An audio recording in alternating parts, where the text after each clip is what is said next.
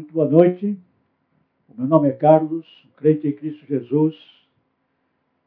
E hoje ainda recuperando-me da minha codependência. Gostaria de deixar aqui como introdução uma palavra que diz o seguinte: O meu Deus fiel virá ao meu encontro e permitirá que, ele, que eu triunfe sobre os meus inimigos.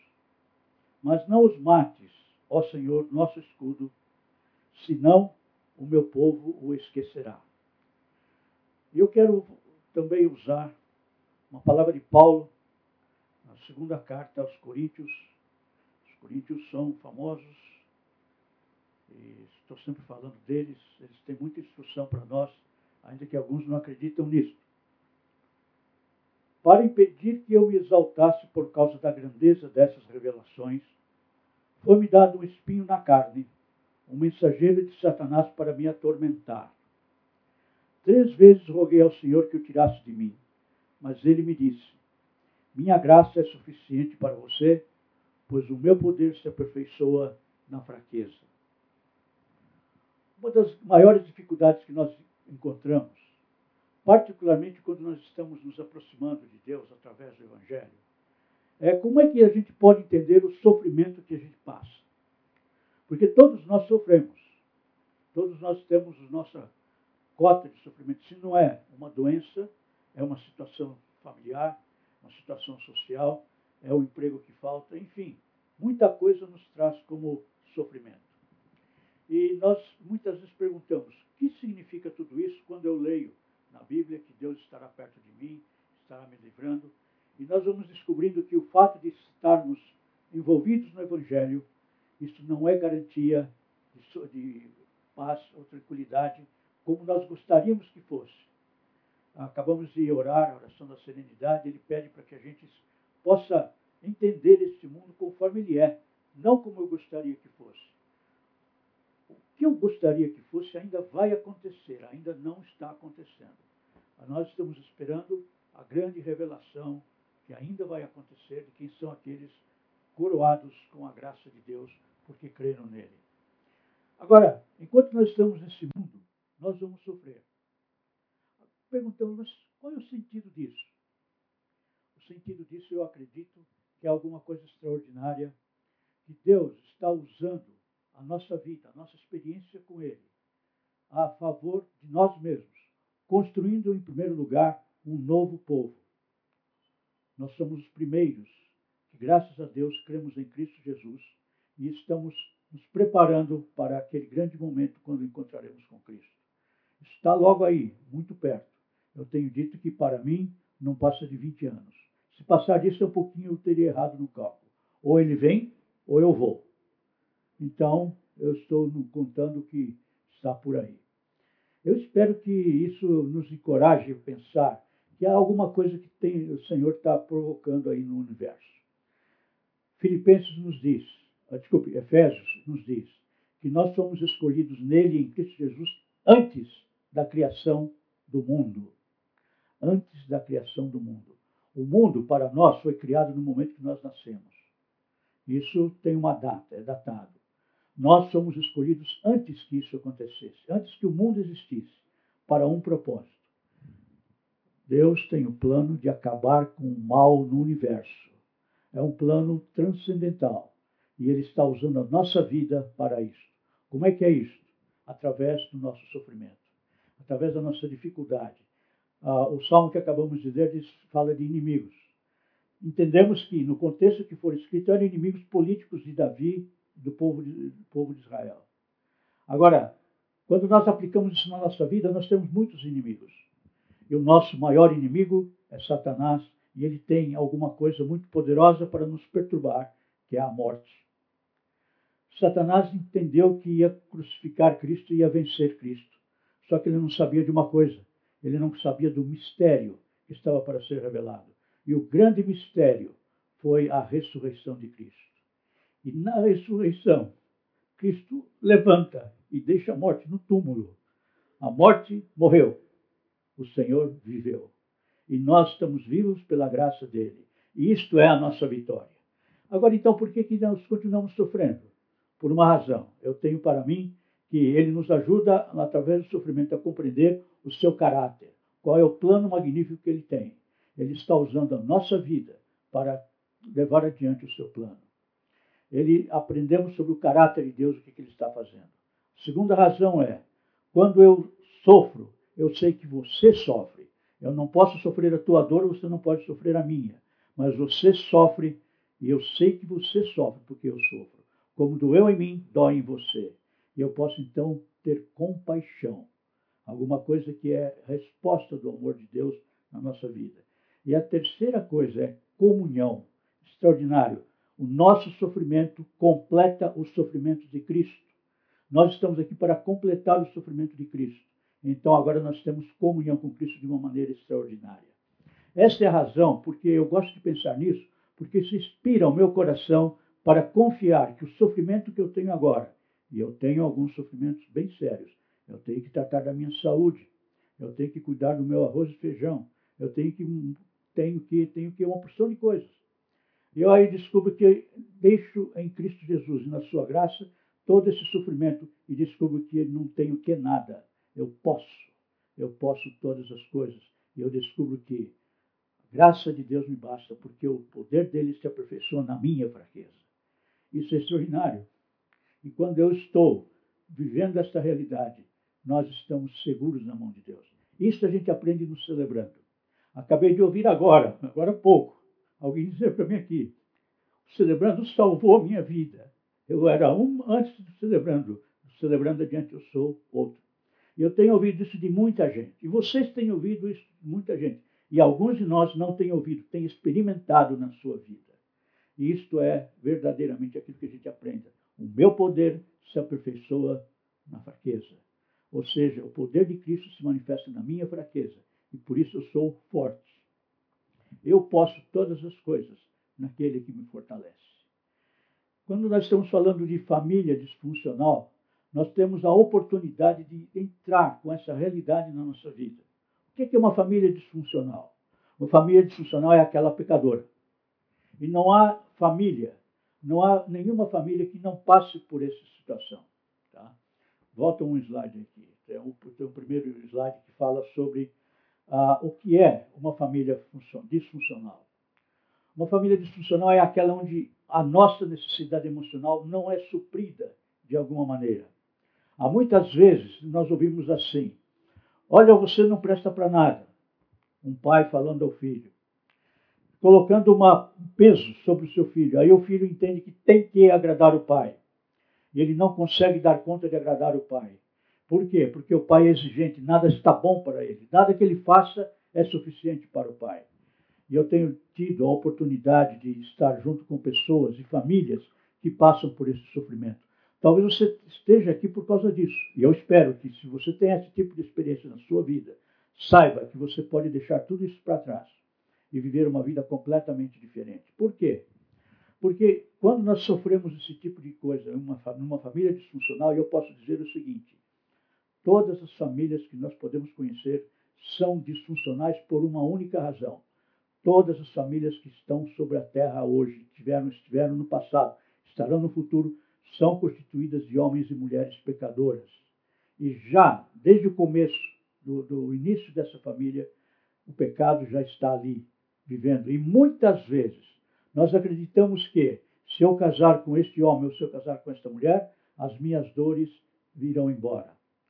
E muitas vezes nos casamos com, com este homem, com aquela mulher, e descobrimos que simplesmente a nossa dor aumentou. E às vezes isso acontece na noite de núpcias. E nós já temos visto situações que chegam a esse extremo. E de repente, aquilo que parecia um sonho virou um pesadelo. Eu quero crer que muitos de vocês conhecem essa experiência, ou estão muito próximos de alguém que viveu alguma coisa assim. Então, uma família disfuncional é aquela que falha no atendimento das nossas expectativas. Ah, casei com um príncipe cantado, casei com a princesa. E aí a princesa beija o príncipe e ele vira sapo e o príncipe, já, a princesa, ela vira o quê? Uma bruxa. E ali está a bruxa casada com o sapo. E é evidente que isso é disfuncional. é evidente que a nossa expectativa foi frustrada. E lá estamos criando ressentimentos e temos uma sensação incrível de não pertencermos a ninguém. Quando isso está lá na nossa família desde a nossa infância e vem vindo, nós muitas vezes chegamos a casar e constituir família na expectativa de que aquilo que eu passei lá passou. Só que tem uma coisa curiosa que nós percebemos. Eu tenho uma forte tendência a repetir aquilo que eu vivi. Então, eu tenho um modelo aqui a respeito do que é a mulher. E o meu radarzinho vai pesquisar e vai receber o sinal daquela mulher que imita a minha mãe. O nosso radarzinho é um radarzinho tantã. Ele precisa de ajustes. Mas onde é que estão esses ajustes? Nós achamos que sabemos. Ah, eu sei, eu gosto dele eu gosto dela. Eu a amo, eu... e a gente não percebe que muitas vezes eu estou repetindo uma história. E quando eu percebo isso, um forte senso de, ah, de não pertencimento acontece no nosso coração. E aí eu talvez esteja pensando: caramba, onde é que eu me meti? Onde é que eu estou indo? E às vezes isso não acontece na noite de núpcias. Vai acontecer muito tempo depois. Infelizmente, nós temos, temos acompanhado isso. E esse sentimento de não pertencimento acontece na nossa vida, no todo da nossa vida. Quer em casa, quer no trabalho, quer na escola, onde a gente quer que vá. Nós temos esse sentimento de não pertencimento. Não temos um senso de valor. E muitas vezes nós enfrentamos situações de uh, desatenção e não sabemos nos valorizar. É muito comum isso no mundo corporativo, quando nós temos pessoas que são inteligentes, que gostam de fazer o que fazem, mas por uma questão emocional sabotam o seu trabalho e não percebem isso.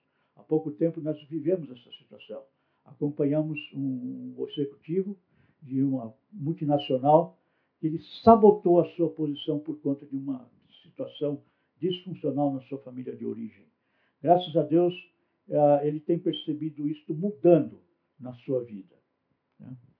Uma pessoa vinda de uma família disfuncional é também atraída por um, auto, um processo de autossabotagem. É incrível como isso acontece. Eu me recordo de um grande eh, arquiteto que estava com uma dificuldade e ele nos procurou exatamente por isso. A empresa dele de arquitetura ia até um ponto e de repente ele causava uma situação para a firma desabar. E ele tinha umas três ou quatro experiências dessa, que ia muito bem, quando estava bem, ele aprontava alguma, errava em algum negócio e perdia todo o dinheiro, todo o capital que ele tinha encontrado. E trabalhando conosco, ele, eu perguntei para ele algumas coisas e ele uh, disse um momento para mim: Olha, Carlos, tem uma coisa que eu não sei bem se isso tem alguma coisa a ver. E eu aprendi a ouvir essa frase como aquela frase que ia trazer o segredo que estava escondido atrás da sua atitude. Ele disse assim: Sabe, um dia eu tinha 14 anos e fiz um trabalho para a escola, eu tinha que levar esse trabalho. E meu pai veio almoçar, e eu, eu estudava à tarde, ele me levou para o colégio no meio do caminho. Eu falei: Ih, pai, esqueci o trabalho em cima da mesa lá. O pai olhou para ele e falou assim: Mas você é o meu braço esquerdo aleijado. Ele ouviu aquilo, não tinha resposta, voltou para casa, pegou o trabalho, levou para a escola e aquela frase marcou a sua vida. E o que, que acontece? Ele teve que aliar-se ao seu pai: Você é meu, eu pertenço a você, mas só se for o braço esquerdo aleijado. Então o que, que ele fazia? Como é que ele podia ser o braço esquerdo aleijado? Ele ia até um ponto, quando ele chegava numa posição semelhante ao do seu pai, ele não podia ultrapassar o seu pai, fazia uma sabotagem e caía. Ele então se recebia a, a pecha novamente. Eu sou um braço esquerdo aleijado. E com isso que acontecia? Ele era confirmado pela desconfirmação. Isto é enlouquecedor. E porque nós repetimos isso, vamos repetindo isso e não sabemos exatamente por quê. Isso está dentro do nosso coração. Isso se associa com o nosso próprio pecado. E de repente nós percebemos que temos um tremendo inimigo. Eu sozinho sou meu próprio inimigo. E eu sozinho posso causar uma tremenda dificuldade na minha vida. Eu sozinho posso criar situações de autossabotagem que me perseguem por muito tempo. lutam por mudanças. Nós lutamos por mudanças. Nós fazemos muita coisa para mudar. Nós queremos mudar, insistimos nisso. E não percebemos que nesta luta há uma sabotagem dentro de nós. E este é o pecado que está em nós, que nos perturba, que habita em nós.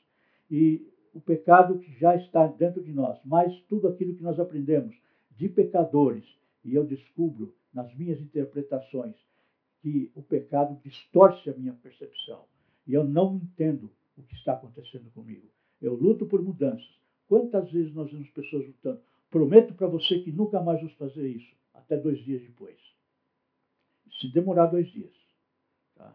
E nós novamente estamos caindo, nós percebemos que estamos num processo muito difícil, não sabemos como lutar. Isso faz parte da nossa família disfuncional. Agora, como lidar com uma família disfuncional? A primeira coisa que eu preciso fazer para entender isso, para, eu preciso aceitar o fato da disfuncionalidade. Eu tenho que admitir que a minha família original é disfuncional. Ah, mas eu tive um pai tão bom. É verdade, seu pai pode ter sido muito bom. Ele pode ter te ensinado muita coisa boa. Ele pode ter sido um companheiro muito forte. Mas quando a gente percebe o que está acontecendo, nós ainda temos dificuldades muito grandes nesse relacionamento. Talvez nosso pai tenha sido tão bom que eu percebo que eu quero fazer como ele e não consigo chegar, não consigo atender a minha própria expectativa. O que está acontecendo? Essa disfuncionalidade pode estar presente na sua família também, até uma família muito boa. Nós temos tido a oportunidade de conhecer isso também.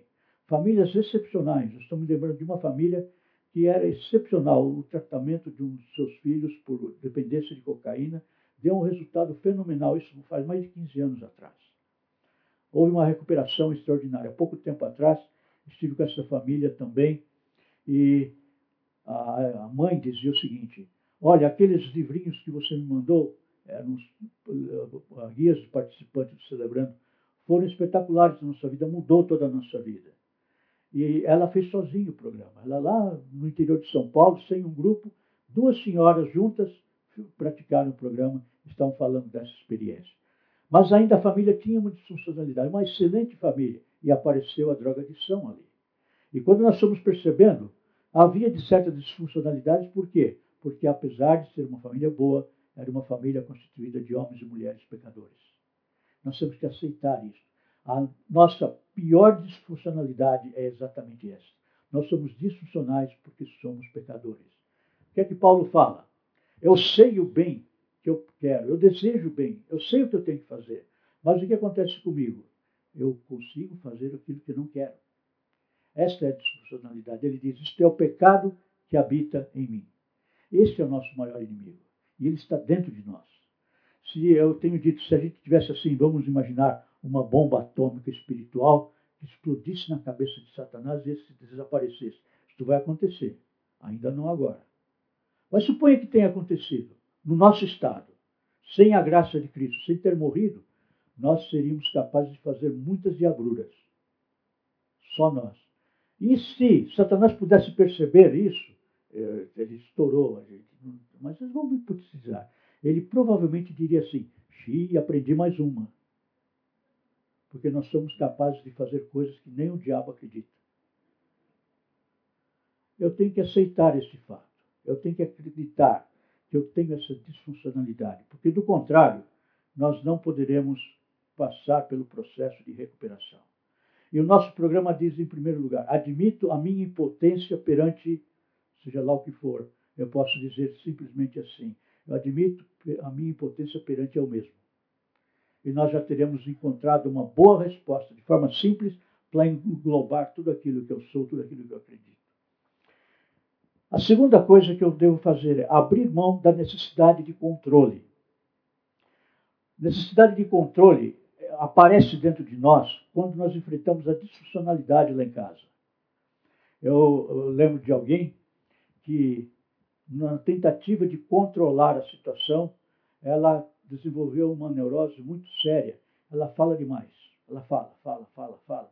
Quando chega no ponto de, de, de tratar com a família, em determinados momentos, ela dispara num falador extraordinário. Ela fala e não consegue parar. Ela fala uma, uma hora inteira a respeito de uma coisa só. e fica girando em torno. E nós olhamos. Por que vocês estão rindo, hein? Qualquer semelhança não é mera coincidência. Esta é a razão por que precisamos todos do Celebrando a Recuperação. Você está confessando aí. Ó. Está dando risada por quê? Vai ver engraçado? Não. Porque você está percebendo que dói em você. E a dor é tão grande que a gente tem que rir.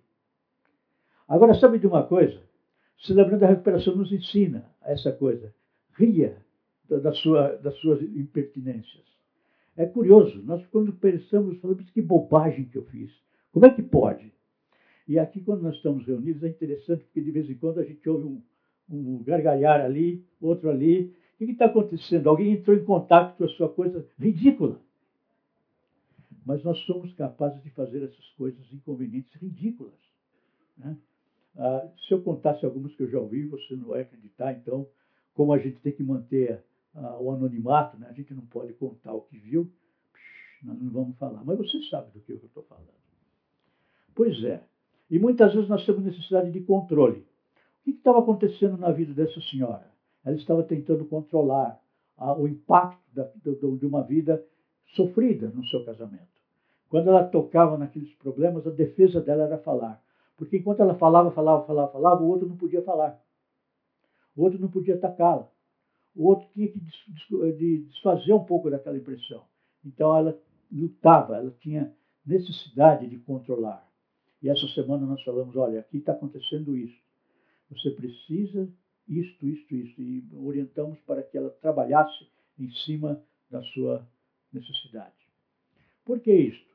Porque sim, nós contamos com a graça de Deus.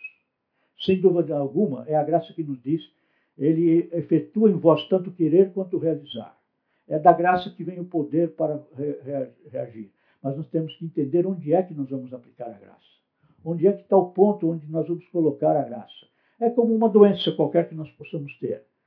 A doença funciona desse jeito, a ciência está nos mostrando. Então a medicação vai ser usada para acabar com o problema na sua raiz. A graça de Deus é esse remédio. A graça de Deus é esse que vai na raiz do problema. Às vezes nós não sabemos nem aonde está essa raiz, nem a profundidade dela. Este trabalho do Espírito, porque nós não alcançamos. Ah, mas o homem é poderoso, ele conhece muita coisa. Se ele tiver força de vontade, ele vai conseguir. Força de vontade é uma mentira. Não existe força. O que existe é disposição de vontade. É outra coisa. Se a minha vontade está à disposição do Senhor, a graça atua. Mas eu não vou tentar fazer aquilo que eu não tenho que fazer. Porque tem uma coisa interessante: quando o Espírito Santo percebe que tem uma coisa errada conosco, ele não vai pedir para que a gente corrija isso. Ele pede que a gente reconheça isso Reconhecido isso, nós damos permissão a Ele para que Ele faça aquilo que nós não conseguimos. É Ele que faz. E quando Ele faz, Ele faz direito. E nós sabemos que do nosso jeito não funciona. E nós temos que compreender que eu tenho que abrir mão da necessidade de controle. Eu sou filho de alcoólatra. E eu tinha uma necessidade de controlar, tentar controlar o beber do meu pai. Que eu fazia? Sabia mais ou menos a hora que ele saía do trabalho, eu ficava atento. E muitas vezes eu me lembro de ter ido na porta da empresa que ele trabalhava, esperando que ele saísse para que ele levá-lo para casa para que ele não bebesse. E muitas vezes povo, os funcionários saíam, saíam, saíam, saíam, saíam, saíam, e o meu pai não aparecia. Então eu sabia que ele estava em algum bar da, da, do bairro e lá eu ia, de bar em bar, procurando meu pai. E muitas vezes nessas ocasiões eu bebi a Guaraná Antártica mais amarga que eu podia conhecer. Porque o meu pai, vendo chegar ali, ah, meu filho chegou, toma uma Guaraná. Naquele momento eu tomava Guaraná porque eu tinha que agradar o meu pai. Mas Guaraná era a única coisa que eu não queria tomar na vida. Mas eu ficava nessa situação difícil. E lá eu ia com meu pai, levando para casa, ele bêbado, trôpego, e eu tentando segurar o meu pai. Isso faz parte da nossa experiência faz parte, então eu sei que dói. Muita coisa você enfrenta que dói no seu coração. Essa é a razão por que eu me entusiasmo com celebrando a recuperação. E eu tenho o privilégio de ter levado o Celebrando a Recuperação a ser implantado na igreja onde nós passamos todas essas experiências de alcoolismo. Hoje, há um celebrando a recuperação acontecendo ali. E tenho tido o privilégio de cooperar para que o celebrando a recuperação se espalhe pelo Brasil. E até fora do Brasil já tem acontecido isso. Porque sofro, doeu no meu coração. E agora eu abri a mão, abri mão desse processo. Deixei com o Senhor e Ele tem feito maravilhas através da nossa experiência. E já não mais apenas da nossa experiência, da experiência de outros. Isso já está acontecendo um movimento multiplicador. Ou seja, hoje eu tenho um, um, um, uma noção. Eu já não pergunto para a minha vida por que isso aconteceu comigo. Eu pergunto diferente. Para que eu, isso aconteceu comigo? Eu descobri em 2 Coríntios a resposta. Bendito Deus de misericórdia, o Pai de misericórdia, Deus de toda consolação, que nos consola para que, olha a, a, a palavra de novo, para que eu possa consolar outros com a mesma consolação que eu recebi de Cristo. Isso tem acontecido na nossa vida. Eu estou falando em nome da minha esposa, porque ela tem acompanhado isso de perto. E a graça de Deus tem estado com ela também. Isso tem sido uma, uma alegria. Por quê? Porque nós fomos aprendendo a respeito dessa situação toda. Outra coisa que eu posso sugerir: escreva o seu próprio roteiro. Significa isso? Escreva a tua própria história. Porque quando nós estamos numa situação disfuncional, vivendo numa família disfuncional, nós começamos a viver segundo o script de outra pessoa, segundo outro, aquilo que a outra pessoa nos disse para fazer. E muitas vezes, aquilo que alguém me disse que eu, eu, para que eu faça, eu vou fazer para agradar aquela pessoa que me, me ordenou isso. Mas é completamente fora de propósito, porque a minha, o meu projeto de vida é outro. E muitas vezes nós vemos gente dizendo assim: Olha, eu estou muito triste, porque eu fui tentar atender o meu pai. Mas eu não queria ser engenheiro, eu queria ser um desenhista. Mas o meu pai dizia assim: desenho não dá manga, não, camisa de manga para ninguém, ou manga de camisa para ninguém. Mas lá estava eu tentando agradar o meu pai e eu estou numa situação que agora eu não sei mais o que eu faço, porque eu não gosto daquilo que eu tenho que fazer. Mas você ainda pode começar uma nova história. É possível, uma nova história. Ah, eu conto para vocês essa história de alcoolismo, mas ah, celebrando a recuperação da nossa vida veio muito tempo depois. Eu passei quase a minha vida inteira sendo preparado para este momento. Hoje eu estou escrevendo uma nova história. E vocês são parte dessa história. Cada um de vocês que chega aqui no Celebrando, para mim, é uma alegria. Porque eu não sei exatamente o que o Espírito Santo vai fazer na sua vida, mas eu tenho o privilégio de ter participado desse processo de resgate da sua vida. Isso é extraordinário, porque agora eu compreendo que o que significa o que Deus, o que Deus está fazendo na minha vida, na sua vida. Ou seja, através da nossa dor, Ele está acabando com o mal no universo. Primeiro, porque eu estou conhecendo o caráter de Deus. Segundo, porque eu compreendo que você sofre também. Terceiro, porque os meus sofrimentos completam os sofrimentos de Cristo. E um dia eu vou morrer. Eu espero por esse dia. Porque aí, quando eu morrer, a morte fica no túmulo, eu ressuscito. E a morte terá acabado de vez. E cada um de nós que morre mata Satanás. É aí que nós vamos cooperar com Deus para a destruição do mal no mundo no universo. E um dia nós experimentaremos um universo sem pecado. Percebam o nosso mundo. O nosso mundo é bonito, nosso planeta é bonito. Tem as suas dificuldades, as suas lutas também por conta desse mal. Mas ele é bonito. Agora imaginam esse nosso mundo sem pecado, sem Satanás. Sumiu. É muito mais aquilo que está esperando uh, nós, uh, o que está esperando. Lembre-se de Cristo. Aparece e desaparece num quarto fechado. Você já pensou em teletransportamento? Pois é. Aí a gente começa a pensar, se há algum físico aqui, ele pode nos ajudar a pensar nisso. E alguns de nós aqui já têm estudado essa questão física, têm aparecido com uma, algumas coisas aí por aí. Não entendo muito bem disso, mas ainda está para ser revelado e parece que aquilo que eu creio, que aquilo que está para ser revelado é extraordinário. Eu posso escrever um novo roteiro. Eu não preciso continuar a minha história. Eu posso mudá-la. E outra coisa que eu posso sugerir: procure ajuda certa. A ajuda certa, em primeiro lugar, é a própria presença de Deus. Você já procurou o Senhor na sua dificuldade, na sua luta? ele fala de maneiras interessantes, de maneiras incríveis. Ele atua de uma forma extraordinária. Sabe como é que ele atuou na minha vida agora? Exatamente quando nós cantamos. O meu espírito mudou. Eu estava com uma porção de coisas na cabeça, povoando aqui, né, anuviando o meu, meu pensamento. Cantar da graça de Deus muda o nosso espírito. E aí está a atuação do espírito. Só por hoje. Só hoje isto muda. Vá buscar a presença do Senhor. Eu me lembro que eu aprendi isso exatamente lá em casa, quando a minha mãe me disse o seguinte: Vamos orar pelo papai, porque ele está doente. E Deus ouve a oração de um menino. E eu fui orar pelo meu pai. E meu pai parou de beber.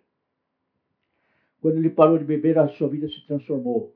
E nesta igreja que eu mencionei, que instalamos o Celebrando a Recuperação, a igreja em que eu cresci, dela o meu pai se tornou vice-presidente, diácono e tesoureiro.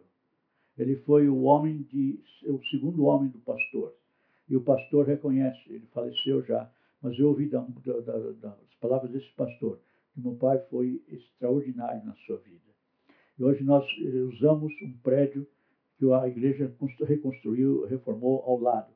E o meu pai foi o responsável pela compra daquele terreno na sua época lá. Isso tudo lembro de pequeno. A mudança que foi acontecendo. Pois é, os nossos inimigos vêm nos atacar. Mas o Senhor nos protege deles. Que são esses inimigos? São todos esses pensamentos, são todas essas heranças que nós temos, que nós podemos depositar diante de Deus.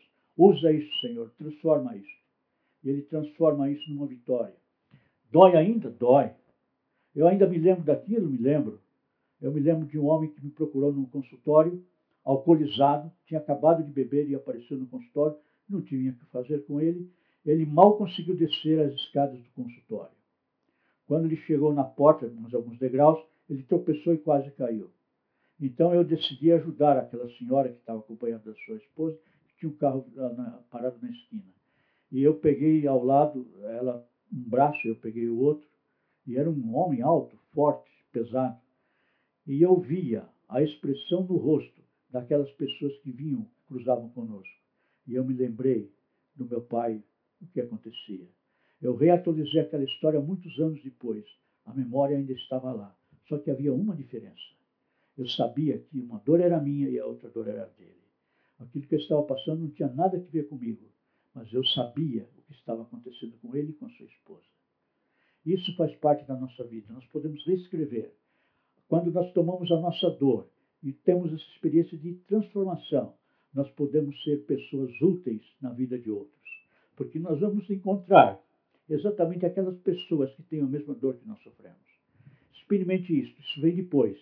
Agora, se você está aqui com essa dor, está sofrendo, procure a ajuda certa. Procure o, quem pode te ajudar. E eu recomendo evidente que eu recomendo. Venha participar do Celebrando a Recuperação. É um convite que nós fazemos. É alguma coisa que esta igreja introduziu na sua própria estrutura. Para quê? Para ajudar você. Para trazer para o seu coração a graça de Deus. E você vai apresentar-se diante de Deus e a graça será extraordinária na sua vida, porque tem sido na minha e na vida de muita gente. Nós temos tido oportunidade de ver isso acontecendo. E é uma realidade hoje na vida. Eu posso citar igreja após igreja, igrejas tradicionais. A última que eu sei, que eu soube, Batista da Penha, uma, uma igreja tradicional. Batista da Liberdade, vai acontecer agora. Sábado que vem nós estaremos aqui na, no quadrangular de Osasco. Vamos falar celebrando ali muitas oportunidades. Isso está acontecendo e é uma realidade. Você pode vir participar disso, pode experimentar isso na sua vida. É só você desejar isso. Se você deseja, venha. Você não tem que assumir compromisso, mas venha. Venha e comece a, a estudar a palavra. Venha e comece a partilhar. E você perceberá a graça de Deus atuando na sua vida de uma forma extraordinária. E eu quero agora, nesse momento, curvar as nossas cabeças, convidá-la a curvar as nossas cabeças, para que a gente ore agora. Fixe onde está mesmo. Vamos procurar a presença do Senhor. Ó oh, Pai, eu te agradeço pela tua graça extraordinária que se derrama nas nossas vidas. Eu quero te pedir que o teu Espírito trate do nosso coração. Que o teu Espírito cuide daquilo que nós não conseguimos cuidar. que nós possamos reconhecer as nossas dificuldades, as nossas lutas, a nossa resistência ao entregar as nossas vidas em tuas mãos. Mas que tenhamos esta coragem, ajuda-nos nesta luta. Efetua em nós, Senhor, o teu querer e a, tua, e a realidade desse querer. Assim, Senhor, eu te peço que muitos de nós aqui estejam também desejando conhecer a graça, a tua graça, de uma forma extraordinária. A tua graça nos exige, mas ao mesmo tempo nos capacita para atender o que exige. Por isso nós te glorificamos por aquilo que Cristo fez na cruz. E pela fé, e pelo teu convite, pela tua intercessão ao nosso favor, nós estamos com os nossos nomes registrados no livro da vida. E um dia, logo, logo, estaremos em tua presença para todo sempre. Que nós realmente possamos ser razoavelmente felizes nesta vida e supremamente felizes para sempre na próxima. Que isso seja uma realidade na nossa vida como oramos. E eu te agradeço pela tua graça e peço que isso seja uma realidade em nossa vida. Em nome de Jesus. Amém. Amém. Aleluia. Agora nós vamos abrir este momento para alguma pergunta. Se você tem alguma pergunta, que, que, quer partilhar alguma coisa, fazer alguma pergunta, estamos neste momento para poder fazer. Nós teremos alguém aqui que tem um microfone também sem fio, talvez troque esse aqui, né? Aqui.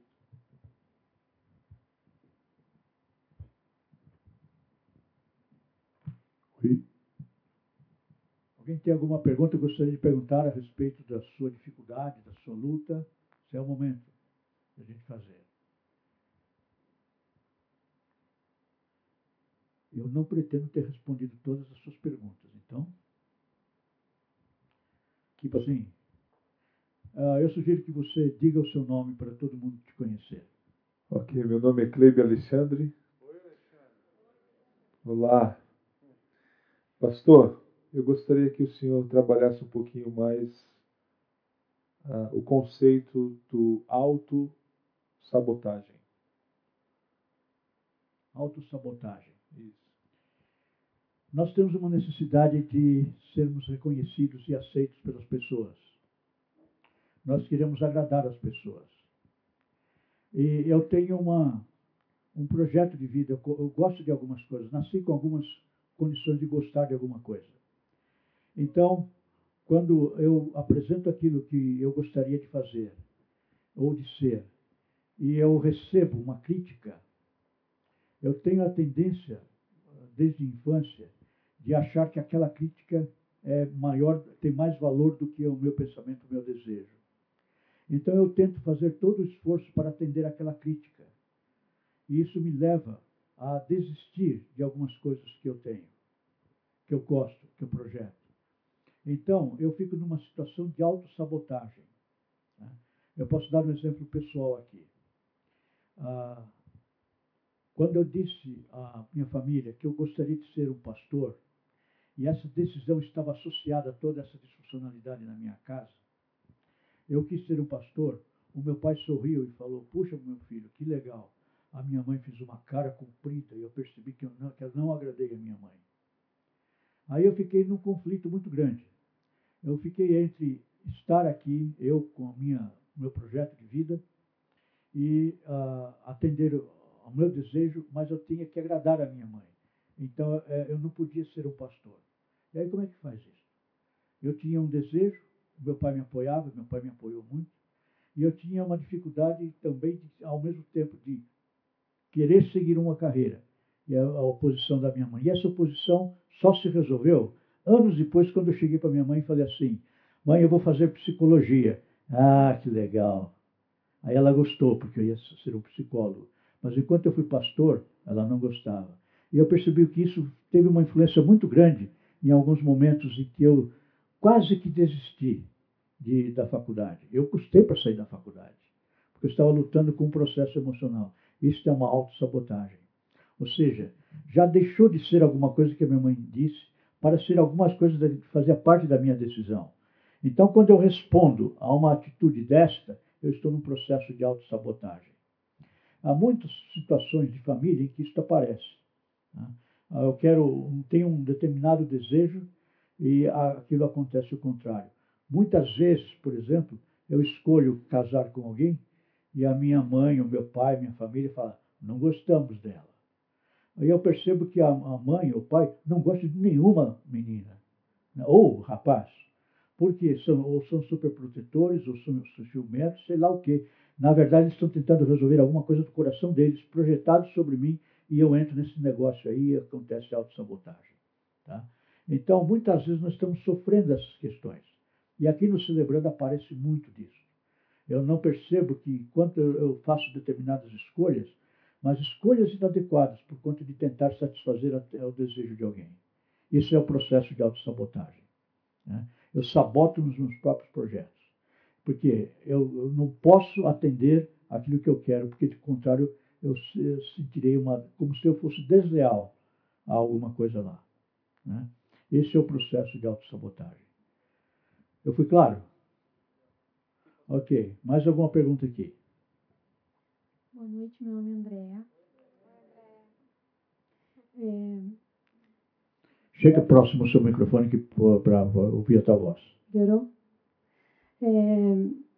O que, qual a sua orientação quando nós descobrimos um ciclo vicioso na nossa vida? Ou seja, nós temos consciência de algo que nós fazemos e continuamos fazendo, não queremos fazer porque reconhecemos que é uma autossabotagem, mas descobrimos e não sabemos o que fazer com aquela com aquilo. Uh, Parece-me que você está falando daquilo que a gente chama de insanidade, né? Insanidade é repetir a mesma coisa esperando resultados diferentes. Ou seja, eu repito, repito, repito uma só esperando que dessa vez vai mudar. E não muda. Aí eu fico no, no, meio de uma gangorra, né? de uma esperança e uma desilusão. Uma esperança e uma desilusão. E a desilusão pode nos levar para o processo de autossabotagem, uma depressão, uma decisão inadequada, ou enfim, pode acontecer muita coisa. O que eu sugiro, é, na verdade, é o que o próprio programa sugere. Ele, o programa, no primeiro passo, diz assim: admito a minha impotência perante esta situação. Admitir a, a, a, que tem um problema ali. E quando eu admito, eu me preparo para fazer a coisa mais significativa. Eu confesso a Deus e a, outro, a outra pessoa, isso é partilha do grupo, onde eu confesso o que está me incomodando. E eu percebo que ao confessar, a graça de Deus se apresenta diante de nós. É através da graça de Deus que nós vamos mudar. Porque é o Espírito que atua em nós, efetuando em nós tanto querer quanto realizar. Muitas vezes nós imaginamos que esse querer brotou de nós, mas o fato de ele ter brotado já é a atuação do Espírito em nós. Porque o Espírito Santo deseja atender à vontade de Deus no nosso coração. É Ele que ora por nós com gemidos inexprimíveis. Ou seja, nós não sabemos nem como orar, mas o Espírito ora por nós. Então, quando nós percebemos esse movimento de incômodo e perceber que está ruim, capacitação para executar isso não vem de nós, vem da graça de Deus. A graça de Deus é alguma coisa estranha, é, pode ser até paradoxal, no seguinte sentido: ela é exigente. E a exigência pode se manifestar na nossa vida através do, do sentimento de culpa, de vergonha daquilo que está acontecendo. Mas aí a gente percebe que é incompetente para realizar, a gente não tem a, a tal da, da força de vontade. Esta força vem do Espírito. Mas quando nós confessamos isso e permitimos que ele atue, nós descobrimos uma coisa: a graça exige, mas ao mesmo tempo ela capacita a nós a atender o que ela exige. Eu dou o seguinte exemplo: imagine que você esteja me devendo 100 mil reais. Eu te, eu te prestei para você e você chega para mim e diz assim: Eu não tenho como pagar isto. E agora, como é que eu faço? Eu enfio a mão no bolso, tomo 100 mil reais, dou para você, para você me pagar 100 mil reais. Estranho isso. Que banqueiro que faz isso? Eu não conheço nenhum. Pelo contrário, ele vai lá e te arranca 200 mil reais. Mas a graça de Deus faz isso. Ela te dá exatamente aquilo que ela te exige. Então nós ficamos zerados com a graça de Deus sem ter que fazer nada. A graça de Deus nos, percebe, nos ensina uma coisa: eu não tenho que nada. Eu posso. Eu não tenho que. E eu percebo que a culpa vai embora porque na graça de Deus eu tenho a solução para aquilo. É uma questão da gente aprender isso, é um aprendizado. Não é alguma coisa que acontece de uma hora para outra. Nós vamos aprendendo. E à medida que nós aprendendo, por que, que nós aprendemos pouco a pouco? Exatamente porque a gente possa absorver todo o ensino que está contido ali. E Deus tem essa paciência conosco. Ele já está com a questão do nosso pecado resolvido. Apenas ele, permite, ele começa a atuar na nossa vida, ajudando-nos a compreender o que está acontecendo e de, uh, criando a coragem para tomar decisões diferentes. Provavelmente nesse contexto, isso está num contexto familiar ou social mais, mais amplo, em que a atitude de outros esteja reforçando essa, essa, essa questão em você. O, a graça de Deus permite, te capacita para dizer: chega, não vou mais fazer isso. Mas como? E vem a turma do deixa disso, né? que está todo mundo adaptado àquela situação. Aí você começa a fazer diferente, a roda emperra. E aí você terá que ter a coragem de continuar emperrando. Porque, na verdade, emperrado estava. O que vai acontecer é que a roda vai se encaixar. E as pessoas não estão acostumadas a isso. Estão acostumadas ao controle. E, de repente, você começa a perceber que a sua vida foge do controle dessa situação toda. E aí vem o sentimento de liberdade. E aí nós entendemos que Deus é o nosso libertador. É a graça de Deus que faz isso. Ok? Respondi a sua pergunta? Então celebre. Sim, pois não. Oi, eu sou André, uma cristã em recuperação. Carlos, é, eu estou me identificando muito com a sua fala, porque eu me encontro nesse momento da minha recuperação, em que eu me sinto extremamente liberta, mas sinto que as pessoas que estão em volta, que estavam acostumadas com a disfunção, elas estão em crise, né? Tem alguma coisa em especial que a gente possa fazer para ajudar as pessoas a lidar com essa nova realidade em que você não controla e o outro não te controla? Como que funciona? É, qual é assim, a, o que, que vai equilibrar de novo a família que que está em crise por conta da, da mudança daquela pessoa que se libertou? Como que funciona isso? Bem, como eu disse, né? A família cria uma situação muitas vezes e todo mundo se adapta a uma disfuncionalidade. E essa adaptação a essa disfuncionalidade faz com que isso se perpetue. E todo mundo fica acostumado àquilo. Né? Uma coisa que nós precisamos perceber é que nessa adaptação de toda a família a uma, uma disfunção, sempre tem um benefício secundário. Tem alguém que está se aproveitando daquilo, de alguma maneira. Então, por exemplo, eu faço sobre você um jogo de autopiedade. Olha, coitadinho de mim, por favor, faz isso para mim. Você vai e faz. Mas é uma coisa que você não quer fazer. Mas aí eu continuo com essa autopiedade, né? Coitadinho de mim. O que, que eu estou ganhando com isso? Pô, estou ganhando um tremendo benefício. E é muito custoso para mim abrir mão desse benefício. Quando eu percebo isso, eu posso decidir então, bem, aqui está uma disfuncionalidade e eu estou respondendo a ela, portanto, essa disfunção acontece na minha família também. Eu vou pagar esse preço ou não? Aí você decide, você tem uma decisão mais lógica. Decido hoje que eu vou trabalhar para dizer não. E dá trabalho aprender a dizer não. Né? Porque eu vou desagradar a pessoa. Mas à medida que eu tenho coragem de dizer isso, eu falo, não, eu vou até aqui. Eu estabeleço o meu limite. Limite eu não dou para o outro. Limite eu estabeleço para a minha vida. Eu vou até aqui. E, e eu percebo uma coisa.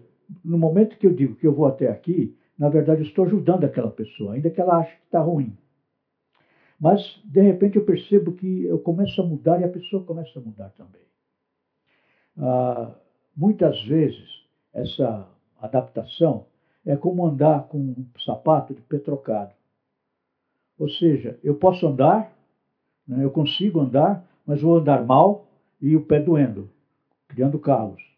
O sapato se adapta, se adapta, mas vai ficar ruim ainda. O pé se adapta mal.